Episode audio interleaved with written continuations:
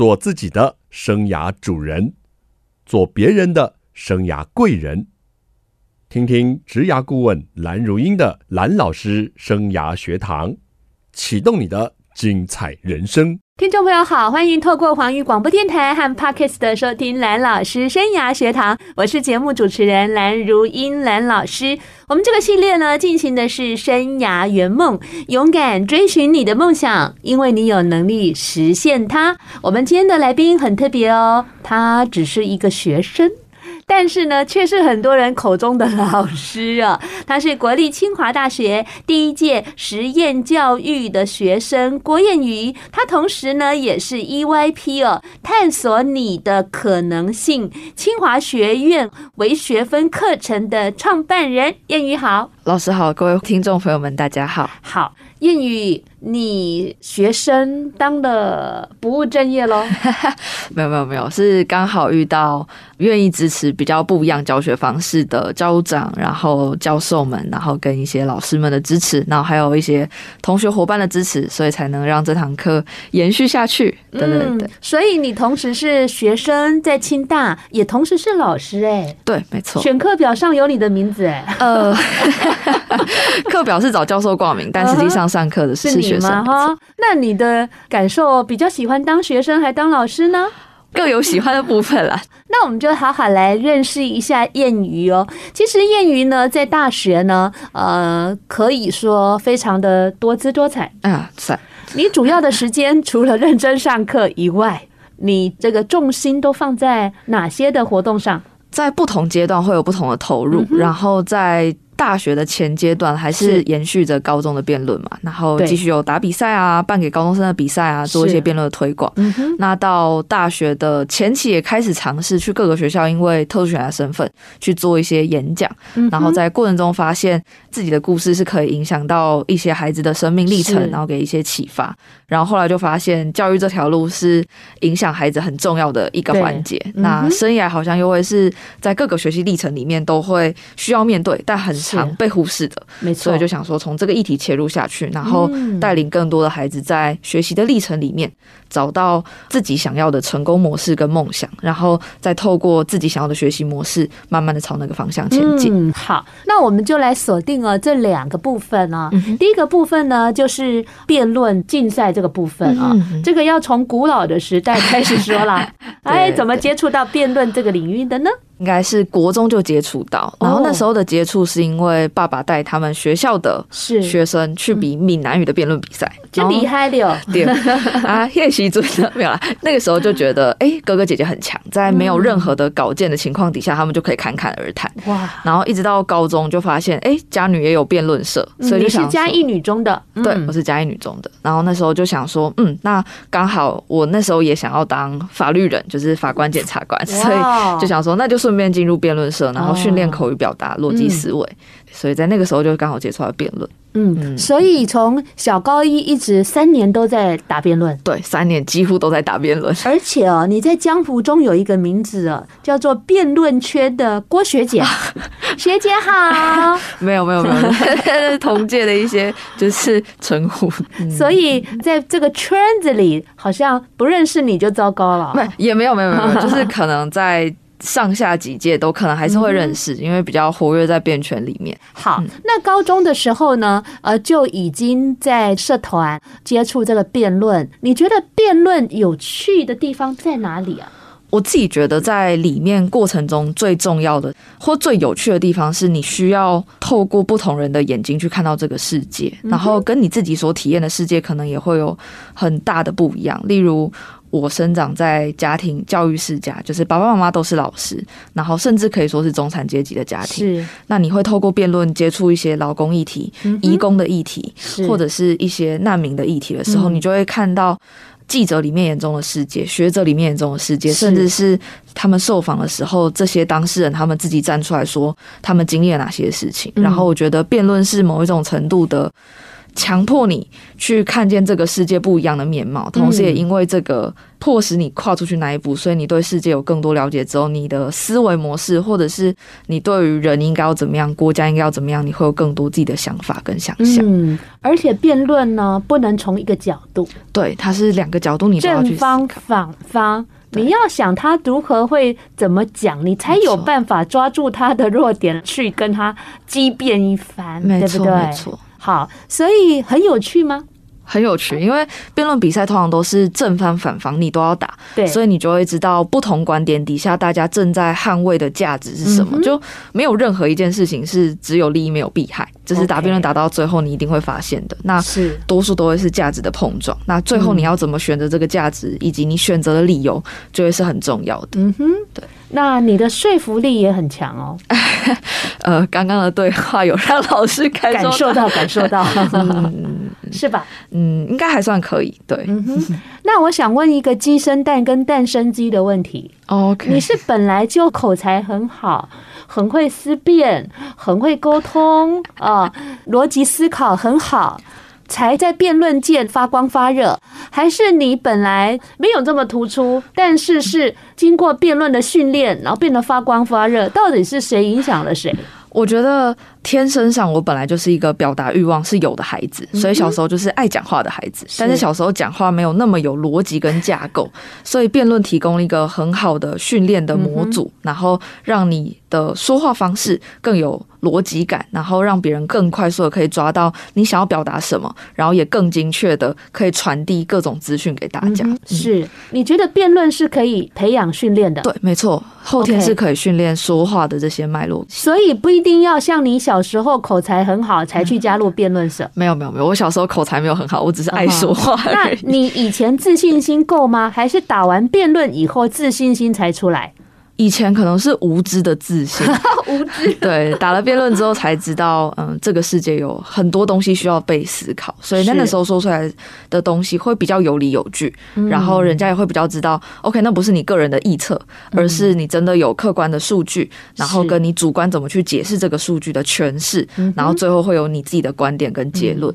我蛮好奇的哦，辩论社在高中哦，特别是你经历的你的母校就是家女来看，它是一个很 popular 的社团，还是冷门到不行的社团？至少在嘉女来讲，或南部的辩圈来讲，基本上都不是太热。就是高中生会说：“哇，我超想去辩论社。”应该不太会。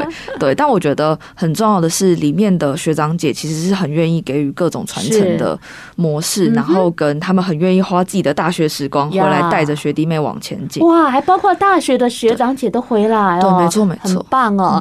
我知道啦，在高中界呢，大概热音社、热舞社啊、吉他社啊这种可能比较夯一点了，比较。抢手，男孩子喜欢打球的篮球社这种的哈。嗯嗯。不过经过谚语今天的现身说法，你是不是觉得哎，也可以考虑一下呢？我们休息一下，再来跟谚语聊聊天。欢迎听众朋友再回到蓝老师生涯学堂哦。有时候你在国中、高中的兴趣。或许会成为你一辈子的兴趣。刚刚呢，我们燕瑜同学、燕瑜老师跟我们说到，他从高一开始接触辩论赛，嗯，就爱上了。对，高中玩三年还分不够，到清大以后怎么玩的？告诉我们。大学一上来的时候，其实也是有在打比赛，但是同时更肩负着要回去高中，带着学妹们继续进入辩论这个世界里面，然后也。就是受邀到云林的一些国小去帮他们的国小做辩论队的培训。国小还要深耕啊？对，因为刚好云林县政府他们有在举办国小的辩论赛，然后学校也刚好就是他们自己的主任的小孩，也就是我的同学，他就说：“哎，那我们刚好有一个就是辩论进来清大的一个同学，然后就因缘机会底下就刚好到了云林，然后就一连就去了两年，然后都在不同学校，然后带不同的孩子，然后去理解辩论是什么，然后带他们。去打比赛，成绩还不错，就是冠亚军都得。哇，好厉害，好厉害哦！嗯、那你好像也有代表清大到两岸去做辩论的比赛还是交流？是两岸杯的辩论比赛，它是一个比赛。嗯、然后我去了两届，第一届就是因为大家还没有很熟悉，因为是不同的赛制，是就是跟我们典型的奥瑞港不太一样，所以不同赛制底下有需要一些重新磨合的地方，嗯、所以第一次就比较像是去学习取经呢。对对对，然后第二次才真的比较知道怎么准备，嗯、然后准备的面向是什么，然后跟可能要怎么样说话表达的方式、资料的应用方式，嗯、对，所以就取得比较好的成绩，就是团体奖的第五名，然后也同时拿了一个个人的自己的奖项，这么棒哈！但是你对对岸的青年哈，应该辩才无碍吧？万中之选，应该是非常的杰出吧？各个学校都会有自己的选拔方式，然后大家也都会很努力的要去争取这样子的名额。对，OK，好，所以就是说，辩论赛也辩论到交流了国际的一个舞台上去了。对，好，那我们这样一路走来，你觉得辩论这个领域呢，有什么辛苦跟困难的地方？我觉得在辩论过程中，我很喜欢说辩论是一个极限运动，因为它考验你的脑力，考就是你要用怎么样的逻辑方式去架构你要说什么，然后考验你的耐力，是。因为通常辩论比赛的准备启程都会很密集，然后你需要很有耐心的去应对各种不同的困难，然后你会陷入很多思维困境，所以你要有耐心度过。然后最后是考验你的体力，嗯，就是因为你需要密集的去打比赛去练习，所以很多时候会熬夜啊，或者是会需要很很长的准备时间。所以我觉得对我来讲是个极限运动。但是我觉得很幸运的是，你会有战友，就是你的队友会陪着你一起去度过这个很困难的历程。然后我很感谢我的自己的教练学姐，是，然后他就很像一道火光一样，就在前面引导你们一起往前进，然后让你到就是让你看见辩论更广的世界这样子。对，所以纵使有辛苦，还是会很喜欢，对，还是很喜欢。嗯，那你觉得你这样一路走来，从辩论当中获得最大的能量，或者是最大的信心或成就感是什么？成就的部分，我自己觉得以高中端来讲，就是各种奖项的累加都会不断的增加你的自信。但实际上，我觉得收获在辩论里面最大的，应该是你可以用不同的视角看待这个世界，然后对于这个世界更多不同的声音，你的接纳度跟你可以思考他为什么会讲出这句话。我觉得这个想法或者是这个能力是最有感受的。可能比起说什么你讲话很流利啊，台风很稳健啊，我觉得这个视野跟思维脉络是最珍贵的。嗯哼，对，拓展了你的思维视野，对，还有看事情的方式跟方式跟角度啊，嗯，而且应该也可以洞察人心吧。呃，也算有一些洞察的部分，就是你会知道你说出来的话，别人的接收程度是如何，你有没有需要再多转个不同的方式去进行沟通？嗯，OK，非常的有意思哦，哎，真的很值得多多推广。对对对，如果有兴趣的话，欢迎加入各个学校的辩论社。很希望 这个听到听众的这个呃这个学校啊校长们啊，也可以多多来推广这个运动哦。OK，好，那我们聊到呢跟课程这个部分了，嗯，课程。是在大一的寒假开始接触的。对，呃，对于应该对我来讲。比起课程，应该说教育更会是比较统括性的说法。Okay, 好的，那面对教育，其实我国中就有在偏乡做音乐的偏乡的教育，嗯、所以那时候知道当一个老师可能需要做什么样的事情。然后当老师，你也可以看到这个音乐改变了这个孩子，因为我们都在做偏乡嘛，所以你可以看到孩子他们有多一种不同的表达方式，用音乐去抒发自己的情绪。然后到大学是因为因着特殊选材的身份，对，所以开始会到各个学校去演讲。然后在演讲的过程中发现，哎，自己的生命故事好像是可以影响到另外一个生命，然后让他们重新思考，哎，那学习的意义是什么？然后来上学的意义是什么？我有没有什么不一样的学习的方式跟管道？所以才决定，哎，这条路好像可以试着往前走走看。嗯，哎，你当初特殊选材进到清大。最主要的特色是在辩论跟什么呢？音乐，这是个有趣的议题。我印象中，我当时在考的时候，我写的是音乐跟领导，因为我在 音乐跟领导，对，因为我在国中、高中一直都有在玩乐团，然后也有在比一些全国性的比赛，但是是不是古典乐，就是乌克丽丽。对，那时候那有拿到全国的一些奖项，但很意外的呢，就是我在。备审资料里面放了两三张关于辩论比赛的奖状，然后也有写了一些事迹。然后结果面试的时候呢，几乎就是我带了我的琴进去，但是我还没有谈到都问辩论，全部都问辩论。所以后来学校有类似他们自己给这些选录取的学生一些抬头的时候，就是给辩论跟领导。所以就是音乐就默默的非常奇怪奇怪，明明去音乐做偏 向的音乐教育。还带着一把琴进去，对，这全部的教授对你的辩论反而感到好奇了，对对啊，因为可能蛮多人有音乐的专场，没错没错，辩论的专场还亮得出来的，应该是考生中的少数的少数的少数了。对，可能也是因为清大本身是一个比较理工科的学校，然后对于口语表达能力比较强的一些孩子，他们可能会比较多一点的好奇。我在想，可能是这个样子。这个 point 蛮好的。所以变成是辩论跟领导了。对，所以你这个人真是多才多艺哎。没有没有没有。那谈到呃，从偏乡的音乐教育开始哦，还有以清大的特殊选材的学生到很多的学校去分享你这样子特选的经验，你开始觉得生命因为分享而有意义了。对，没错。然后呢？然后就开始了一长串的教育的探索之旅。其实我也没有那么快的知道我要怎么切入教育，所以花了至少半年的时间，就是听了可能上百场演讲，然后参加了三四十场的工作坊，然后慢慢找到除了学科之外可以切入教育的方式，也就是后来我们在清大开的，就是探索你的可能性的这堂课最前端，也就是我们说的生涯设计，然后呃生涯辅导。是，OK，好，那我想问了，你自己以前曾经怎么样设计过你的生涯？过去设计生涯的方式，我觉得我比起说设计，我更像是我知道我想要去向哪里。嗯，那去向这个地方的时候，我可能需要什么样的能力？然后这些能力我有没有办法去获得？那不能获得的时候，有没有什么替代方案？所以可能还没有办法那么说，我用规划的方式来规划，但我知道。比较像是以终为始的去思考，那这个历程可能要怎么铺排？嗯。好，那你小时候最强烈的志愿是什么？当太空人。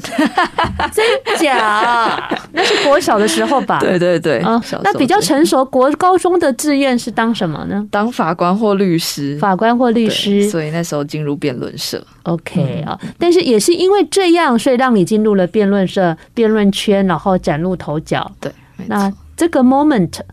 你想当什么？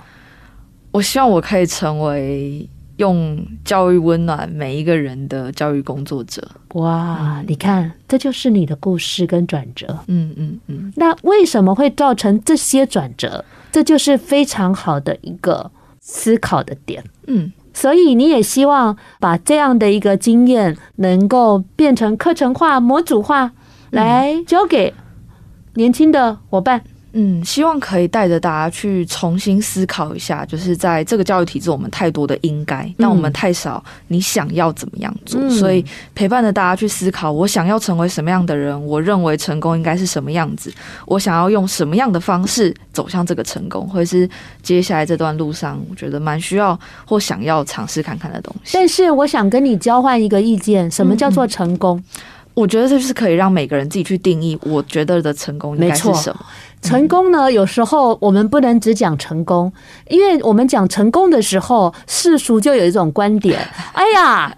豪宅、名车，呃，月年薪几百就是成功，哈。所以曾经我在桃园妇女馆演讲的时候啊，台下有一个男士，约莫跟我那时候的年纪也差不多，他就举手说：“蓝老师，为什么你可以这么成功？”好，工作人员递麦克风给他，但是我没有回答他，我我反而问他问题，我说：“这位先生，请问你的成功是什么？”没错，你要先告诉我你的成功是什么，我才能知道你的成功等不等于。我的成功，才能知道我有没有资格回答你这个问题。没错，我会觉得我们有时候在讲一些约定俗成的字眼的时候，其实后面都被很多的框架给框住了。没错，那我们两个的意义可能不一样。嗯，好，所以我常常告诉学生，成功不在于他人的定义。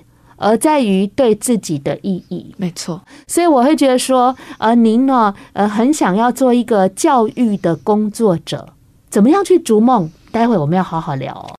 欢迎听众朋友再回到蓝老师生涯学堂。蓝老师生涯学堂呢，是每个礼拜二晚上七点在环宇广播电台 FM 九六点七跟听众朋友空中相见。在隔个礼拜二早上七点呢，我们会有重播，所以您上班的时候有我们的节目陪伴你。在各大 Podcast 平台都有蓝老师生涯学堂节目的播出。如果你想知道蓝老师生涯学堂最新的节目动态哦，你可以在脸书搜索环宇。与广播电台，或者直接打蓝老师生涯学堂，记得要追踪哦，才能够知道我们的最新动态。我们今天呢进行的是生涯圆梦系列啊，邀请到的这一位呢是 EYP，这是一个非常热门的课程哦，在清华大学探索你的可能性课程的创办人郭燕瑜老师。你好，听众朋友们，大家好，老师好。好 OK，就是他其实是学生，嗯，但是在一个理念的实践下，当起了老师。所以你当老师的时候，是你大学几年级的时候？从大。二下，哎，大二下还是大三上，我有点忘记了。对，从那个时间点开始在清大开课，好厉害哦！我想想，我在大学教书是我大四的时候，我第一张聘书啊，我不晓得学校有没有发聘书给你。我当时第一张聘书啊，是辅仁大学的校长罗光校长发给我的。那时候是我大四的时候，嗯嗯，我终于遇到跟我 PK 的人了。没有没有没有，现在的小孩子真的好厉害哦。所以呢，有些事情我们不去做，我们不晓得原来这么有意思。没错，原来我们可以做的这么好。OK，好，那说说吧，为什么想要设计一？YP 这样的课程，那这样的课程想要诉求的一个对象或是操作的方式，跟我们介绍一下。OK，那我先跟听众朋友们介绍一下，就是 EYP 它的全名是 Explore Your Possibility，然后是探索你的可能性。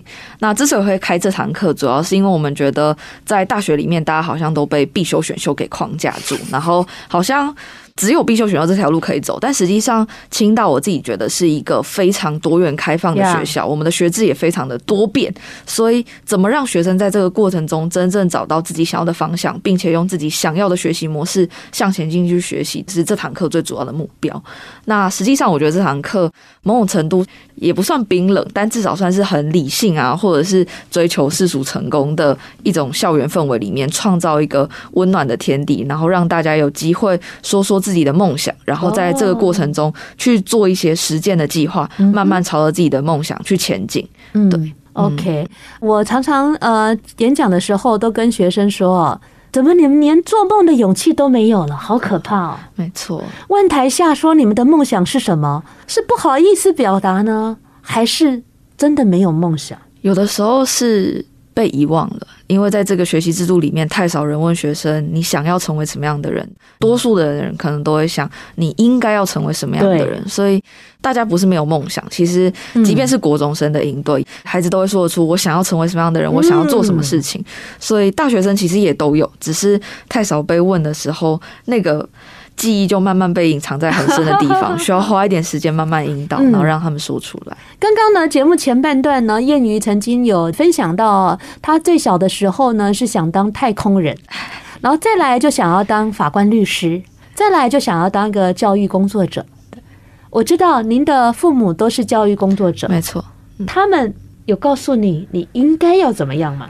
我觉得我就是太没有被这个社会的既有的系统 框架住，所以我会我一直觉得我是一个非常幸运的孩子。我有太多的幸运来自我的家庭背景很民主，我们家考一百分考零分，考第二名考倒数第二名。你少来，你没考过零分啦！我真的考过倒数几名，就为了测试我爸是不是认真觉得教育是你的事情，学习是自己的事情。然后呢，我爸的反应只是问我说：“那你的考卷错了都懂了吗？”那都懂了，那其实就没没事了。所以我我要表扬。让你爸爸，而且你帮我约他，我下次要采访他。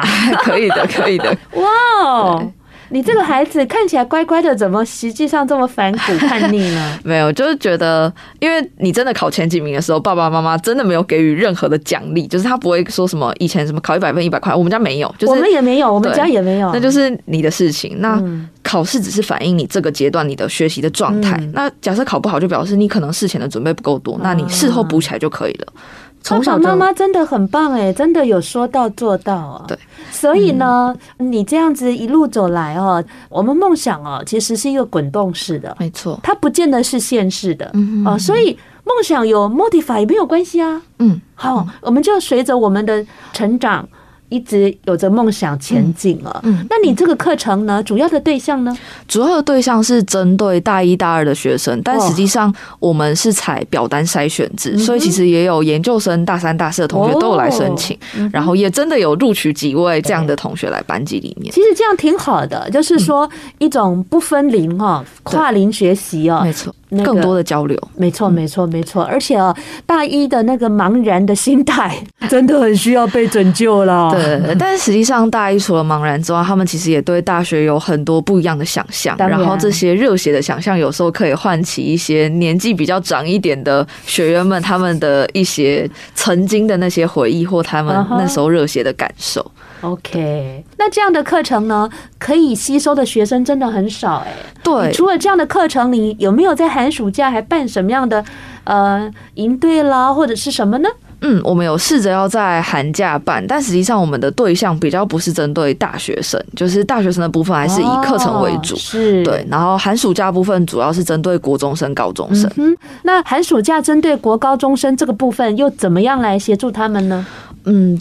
国中生的部分主要 focus 在怎么让他们理解，原来学习不是只有学校的学科学习，而是我们可以有更广泛的探索，然后让他们意识到这个世界的有趣是什么，然后让他们知道这些知识的边界有可能未来是由他们去拓展的。所以好奇的问，为什么可能会是我们最想要让他们感受到的东西？哎，那你现在是组织化的在做，还是有一个团队，还是一个对外的？是怎么样？大家如果家长们想要理解要怎么去找到你们呢？OK，呃，我们有一个我们自己的教育的。团队吧，叫 Singularity 奇异点教育平台，然后在脸书上现在搜寻奇异点未来大学，应该会比较搜寻得到。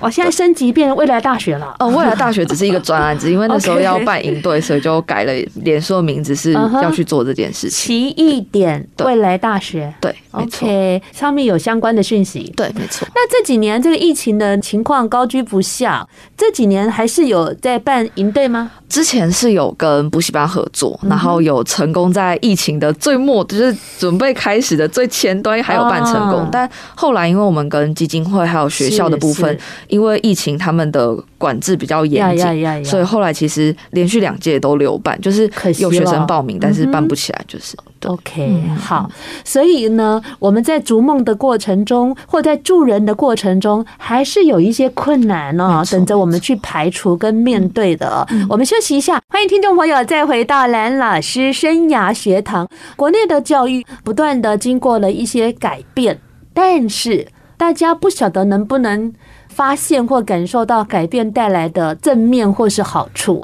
我总觉得哦，在这个生涯教育这一块哦。有做，真的比我们这个年代，因为谚语同学、谚语老师啊，是我儿子的年代哈，跟我儿子差不多同年纪。那你们这个年代已经有在国中啦、高中都有生涯教育的课，甚至有课本了。虽然有做，但是或许不是那么的。我觉得还有更多一点可以去尝试的东西，就我觉得可以往前端讲一点，是到底教育是什么。然后我自己觉得，或我在带团队的时候，我很常说，我希望我们可以用教育去温柔以待所有的人。那这个温柔以待就包含着他们可以决定他们想要定义怎么样的成功，对，以及他们想用什么方式迈向这个成功。对，那在实际落实上就会变成三件事情。第一个是我想要学什么。对，那我们就是探索世界嘛。对，第二个是我想要怎么学，就是我们现在很夯的自主学习的素养嘛。最后一个是我为什么要学，而这件事情就是蓝老师的广播节目很常会提到，就是生涯的部分，就是这个学习跟我的生命有什么样的连接，它对我有什么样的帮助。所以我自己觉得，在教育现场上面，这三件事情都很重要。但很显然，现在这三件事情在教育现场，它被发生的几率都还是。有一点需要再多推一点，多推一点。Yeah, 所以你目前呢还是学生的身份，然后在清大开这样的课，那也很希望能够利用寒暑假再把这个东西往下推一点了，国高中。没错。但是，嗯，你总有一天要毕业的。对，那你未来这个东西如何成为你一个继续前进的东西呢？有想过这个问题吗？嗯有想过，然后目前现在有在做的是，有在跟其他的教育组织在想要怎么把这样子的生涯课程变成是直接转换，就是知识节点切出来之后，让它变成是高中老师可以直接去执行的课程。所以这个生涯模组在大学试验成功之后，我们就把它试着下放到高中。那国中的部分，我接下来下一个阶段应该会先在各个地方找各种不同的讲师，就是这种讲师不是我们说老师的身份的讲师，而是各个领域的职人，对，让他们去把他们的职业变得更单点式的，让孩子去探索这些职业的有趣的部分，是，然后让大家知道哦，原来世界不是只有国音数设、制，这些东西都是可以去探索的。世界不只是国音数设、制，这句话说的很好。对啊，而且我个人觉得哈，其实这个职涯的探索。越早越好，生涯立定的志向越早越好。当然，生涯要规划，但是还是得要因应变化。对，因为人毕竟会成长，环境也会改变。没错，所以就是说，一直觉得。反正走一步算一步，反正分数到了我就填，这是我最反对的一个思维了。我觉得生涯定向这件事情对大家来讲，可能会觉得哦，我这么小就要确定我未来要做什么，嗯、但这个世界会不会一直在变化？是，实际上我觉得生涯定向它不见得是你这一辈子你要怎么样，而是在这个阶段的你想要成为什么样的人，而这个阶段你的选择可能都会是慢慢的贴向这个方向。对，那当然下一个阶段你遇到更好的自己的时候，例如我以前想要当法官，但现在我想要成为一个。教育工作者，我不会说我生涯迷茫，但是在这个转换里面，你知道你为什么会转变，然后是什么促成你转变这件事情，对我来讲，它也是一种生涯的样态。对。也是一种成长，嗯、没错。嗯，每个阶段我们都是有成长的，那、嗯、知道自己各阶段在干什么，嗯，而不是不知道在干什么。对，人云亦云，随波逐流，时间就这样煞掉，嗯、这是我们觉得最可惜的，对不对啊？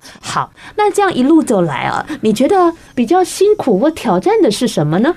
我觉得是因为我自己的教育背景比较不一样，然后我一直觉得这个不一样是来自于我太幸运了，所以我一直希望可以把这份幸运继续传递下去，包含我们最前面讲到的辩论的经验，有学长姐的传承，包含我的家庭背景，是包含甚至到我在大学能够以学生的身份在学校开课这件事情，都很仰赖当时我们的副校长、我们的教务长，然后给予经费上的支持，甚至是伙伴给予课程执行面上的支持。所以我自己觉得在这一路的困难比较。像是你要去跟不同的教育想法的人去沟通，为什么你在做这件事情是有价值的？然后让他们透过你的教育实务现场的学生的反馈，让他们意识到。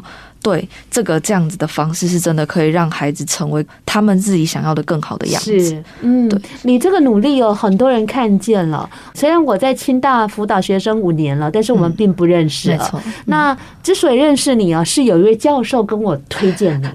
他说：“蓝老师，你的节目叫做蓝老师生涯学堂。我认识一个孩子哦，他也在推广这个生涯的东西。你们两个应该好好认识一下。”哇、嗯，很感谢教授们啦！我觉得清大对我来讲，它可能不是知识上给予最多的地方，嗯、但它确实是资源上，或者是老师们、教授们、长官们很支持的一个，让你去拓展不同教育想象的地方。Okay. 那最大的收获跟感动是什么？我觉得，身为教育工作者，你的收获或感动一定来自于你的现场的学员给你的反馈，包含我自己印象最深刻的是。在国中的营队里面，有一个一刚开始戴着帽子，然后低着头都不说话的孩子，到最后一天，他愿意拿着麦克风，然后说：“我感谢有一个场域愿意接纳这样子需要适应的我，然后让我慢慢的打开，而不是强迫我跟着大家一起行动。”然后另外一个感动是，我也会在大学课堂跟大家分享，我觉得我希望教育可以温柔以待每一个人，然后我也希望你们可以感受到。而大学的这个，我们最后一堂课也会有类似 debrief，就是回馈的部分。他就说他自己真的有感受到被感动到，并且他愿意一起来传递这份温柔。我觉得这些教育现场的点点滴滴都一定是支持我们继续往前进或继续投入很重要的东西。好，爸爸妈妈看到你这样说了什么？我觉得他们一直很支持我，所以我也非常感谢他们一直以来的支持，然后甚至会愿意在各种有时候就是需要一些推广，他们也会愿意协助说，哎，分享给他们自己身边的家长啊或学生啊，然后也是真的看到他们，所以他们认同了，所以帮忙宣传一下，对对对，我也可以帮你宣传一下啊。好，可不可以用一句话来记录一下你的圆梦历程？嗯，如果要用一句话的话，我自己觉得是一个热血逐梦的幸运傻孩子的一个故事。干嘛一定要说自己傻？我觉得你好聪明啊！没有，我觉得傻是因为有的时候不要太去计较，说我做这件事情一定会获得什么，而是沉浸在那个过程中，真的去体验那个当下每一刻的感受。我觉得那个傻劲是很需要的。那你回过头来看，你才会意识到原来这一段路有多么的崎岖，但是我还是走完了。然后这个过程是会给自己很大的力量。好，有没有下一个圆梦的计划？下一个圆梦的计划就是期待这样的教育理念能够传递到更多不同的地方，而不是只局限在清大校园内。然后也希望这样子的学习方法或者是学习的态度跟观念，可以真的去影响到更多现在在体制内学习的孩子，让他们可以朝着自己更想要的梦想去前进。嗯，我们非常谢谢这个热血的傻孩子，清大的郭燕瑜老师，郭燕瑜同学，他呢透过这个探索你的可能。能性哦，希望带领我们的孩子认识自己，勇敢追梦，朝梦想每天更接近一点。嗯，蓝老师生涯学堂，我们下礼拜同一时间空中再见了，拜拜，再见。